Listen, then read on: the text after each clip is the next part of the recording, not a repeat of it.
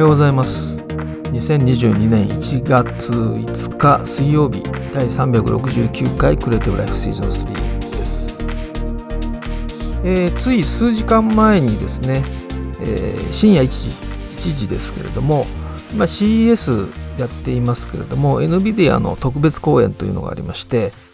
えー、そこでですね、前半は GForce とかの話なんですが、え、中中ぐらいからですね、えー、オムニバースの話が、えー、ありましたので、えー、ぜひね、オムニバースってこういうものなんですよっていうのを、まあ、このポッドキャストではいろいろお話ししていますけれども、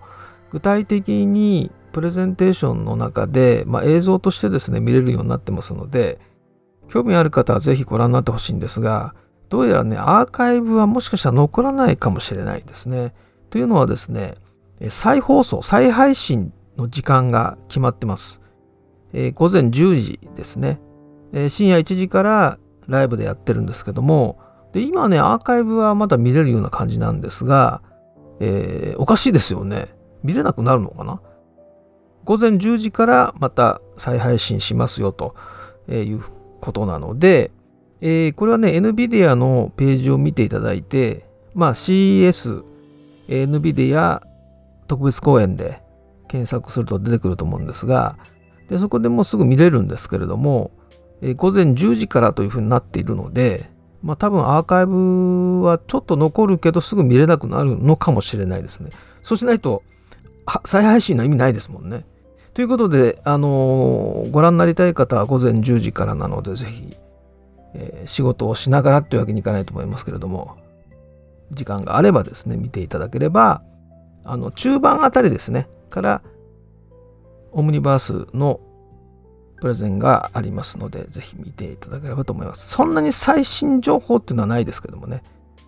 大体概要を知りたい方にはいいかもしれません。はい。えー、で、まあ CS 今やってるんですけれども、実は5月にですね、えー、クリエイティブプロウィークっていうイベントがあります。で、これはですね、今回は5月だから、ワシントンでやりますね。5月9日から13日までの5日間ですね。あ、でもプラスオンラインになってるから、ハイブリッドですね。ですからオンラインでも参加できて、で、ワシントンに行けばリアルでっていうことですね。で、これはですね、Photoshop、Lightroom、InDesign あたりが中心のイベントです。ですから5日間セッションたくさんありますけれども、Photoshop ばっかりです。で、この Photoshop のね、イベントと言っていいと思うんですけど、まあ、Photoshop のイベントってちょっと言い過ぎですけど、デザインのイベントなんですけれども、まあ、Photoshop、Lightroom、InDesign あたりが中心なので、結構ね、あの、おすすめのセッションがあります。でちなみに Adobe のですね、ジュリアン・コストさんもですね、えー、まあ、登壇するということで、えー、ジュリアン・コストさんっていうのはですね、まあご存知かと思いますけれども、まあ、フォトショップ、ライトルームあたりのですね、まあ、エヴァンジェリストとしては、もう大ベテランの方ですね。えー、まあ、まだセッションはね、決まってないんですけれども、追加でっていうような形で情報出てましたけれども、で、面白いセッションが結構たくさんありまして、このクリエイティブプロウィーズウィークというのはですね、で、例えばですね、えー、3 minutes max っていうセッション。これ、世界中からフォトショップの達人を呼んできて、1人3分で最新のテクニックを紹介してもらうっていうやつですね。今回8人が来ますね。8人のフォトショップのエキスパートが1人3分間で最新のテクニックを紹介していくっていうね、これはかなり面白いですね。それからですね、まあ、フォトショップではおなじみのコリン・スミスという方が、えー、フォトショップの生産性に関する10の重要なヒントっていうセッションあまり知られていない隠されたフォトショップの機能を紹介っていう何でしょうねまあフォトショップね歴史30年以上ありましてレガシー機能満載で、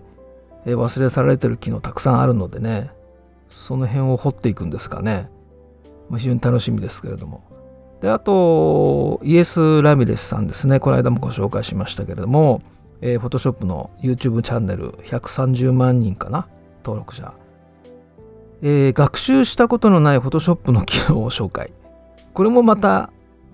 あまり知られていない機能を紹介するっていうことですねあ。ただし知っておくべき機能であると。あまり知られていないけどこれは習得しておく必要がある機能っていうのを紹介するようですね。このイベントはね、本当にあの、Photoshop のテクニックを、新しいテクニック知るにはですね、えー、非常にいいイベントです。オンラインで参加できますので、まあ、ワシントンまでね、行ってもいいですけれども、5月はどうですかね、もう落ち着いてるんじゃないですかね？クリエイティブプロウィーク2022。でですね、ああとですね、えー、もう、フォトショップの大ベテランのですね、フォトショップ、一番最初のフォトショップからずっとあの使ってる方で、バート・モンロイっていう方で、えー、まあ、本当にもうフォトショップと共に歩んできてるような方で、世界中をね、回ってましたね。今はどういう活動してるのかわかんないんですけれども、えっ、ー、とね、だからフォトショップの1.1あたりからですね、えー、Photoshop 3、5ぐらいかな。そのあたりはもう世界中回ってたと思いますよ、Photoshop で。で、そういう方なんですが、えー、ダウン・ザ・ラビット・ホール Down the Rabbit Hole with a Photoshop Legend。Down the Rabbit Hole だから、あの本来の目的からこう逸れていくっていうようなことですね。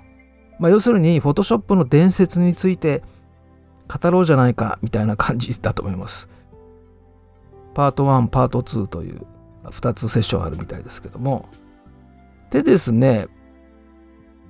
注目してるのがですね、これですね、デザインウィズデータ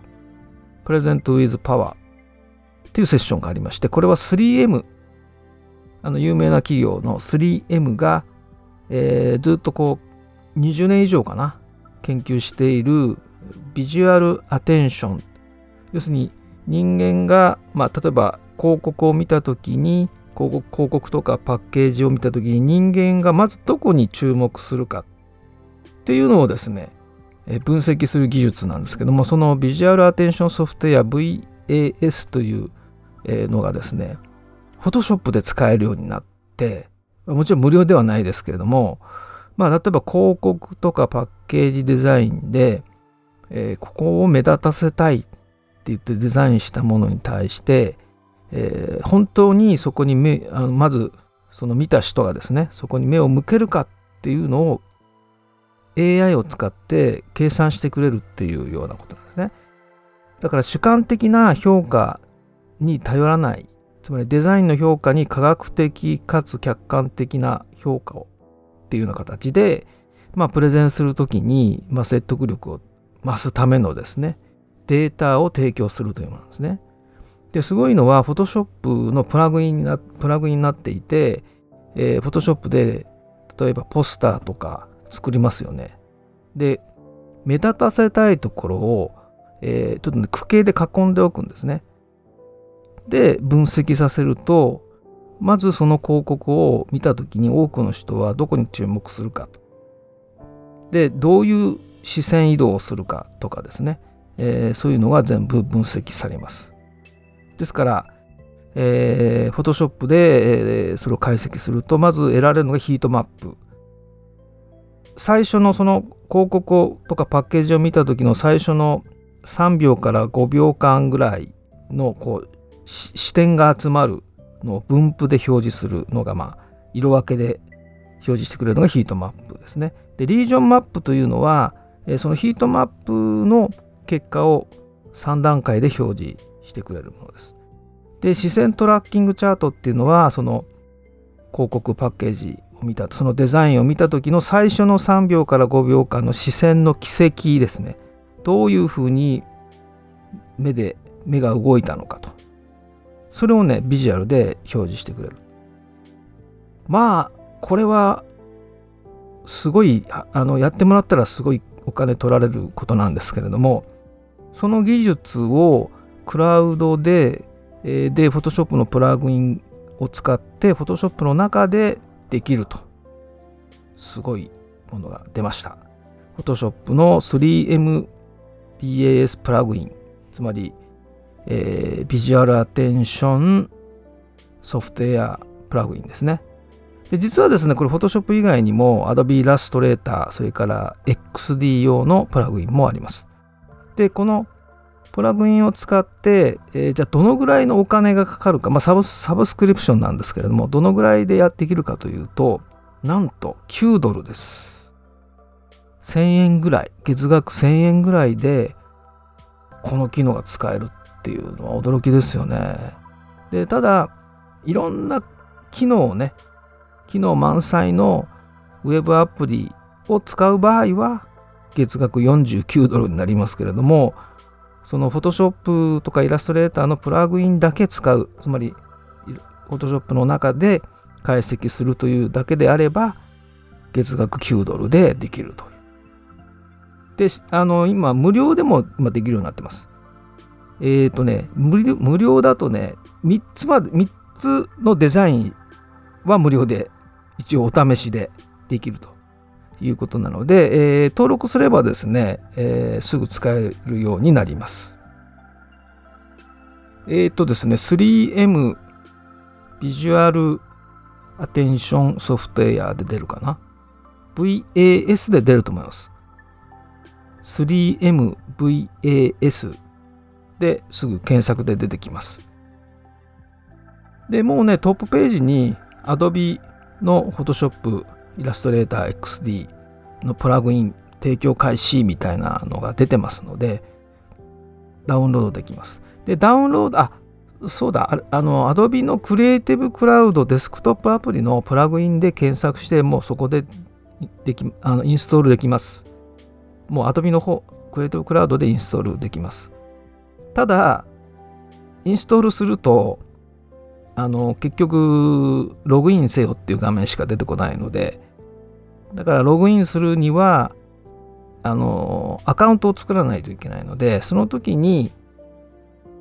えー、無料体験版みたいな形なのかな？それだけなのか、その後課金が始まるのかちょっと分かりませんが、まあでも課金が始まる前に止めちゃえばいいわけですからね。ということで、えー、これすごいですね。で、この 3M の方がお二人ですね、えー、セッションで出ます。ということで非常に注目。これも注目ですね。ですから、えー、ぜひね、Photoshop、Illustrator、InDesign 今日で学びたいという方は、えー、Creative Pro Week 2022 5月のイベントでオンラインで参加できるということなのでただインデザインは日本語とやっぱりちょ違いますからね使われ方が。だからあんまり DTP の場合は参考にならないかもしれません。Photoshop Lightroom はあまり言語関係ないのであの非常に役立つんですがインデザインの場合はもしかしたら、えー、日本語は全く考慮されないようなテクニックばっかりになると思うのでその辺は、まあ、セッションの内容をちょっと見ていただければということですね。はい、えー、っとですね、F ストッパーズで昨日の記事なんですけれども、えー、ボボケと被写界振動を間違う人が多いのでっていうのは記事ですね。間違えないでくださいっていう記事です。まあ、被写界振動とボケを間違うというか混同してるってことですよね。つまり、その被写界振動というのはピント領域の深さのことだと思うんですけどもね。で、それをぼかしっていうことの同じ道義みたいなことでひっくるめていっちゃってるっていうことに関して、えー、ちゃんと分けてくださいよという記事ですね。でそれはまあ当然そうだと思うんですよね。あのボケっていうのはその焦点が合っていない領域の、まあ、美的品質というかね被写界深度が浅いとボケ具合が大きくて、えー、深いとボケ具合が小さいっていうのねまあこれも結局 Photoshop のニューラルフィルターのところに、えー、これをま AI でねあの被写界深度のこの浅い深いというのを AI でやるっていう機能が Photoshop に入ってますけれども、まあ、スマホにも入ってますよね。で実はこの記事で違いあの混同しないでくださいっていうのはそうなんですけどもそのボケボケっていうねのは、えー、世界共通ですよっていうことが書かれていてねまあ改めてちょっと要するにボケって BOKEH ボケっていうのは日本語のボケから来てるんだよと世界中いろんなねところでボケボケって言ってるのはその日本のボケなんだよっていうようなことを、まあ、この記事で書いてあるということですね。でこれは90年代後半に、えー、ちょっとどこの国か忘れたんですけども海外のですねカメラ雑誌で、えー、このボケっていう言葉を使って紹介した記事が広まったというふうに言われています。まあカラオケとか寿司とかね、まあ、同じですねそんな感じだと思います。CS の開催期間は、えー、そちらの情報をですね、まあ、Adobe 絡みのものは全部情報をキャッチアップしておりますので、えー、紹介していきたいと思います。それではまた明日。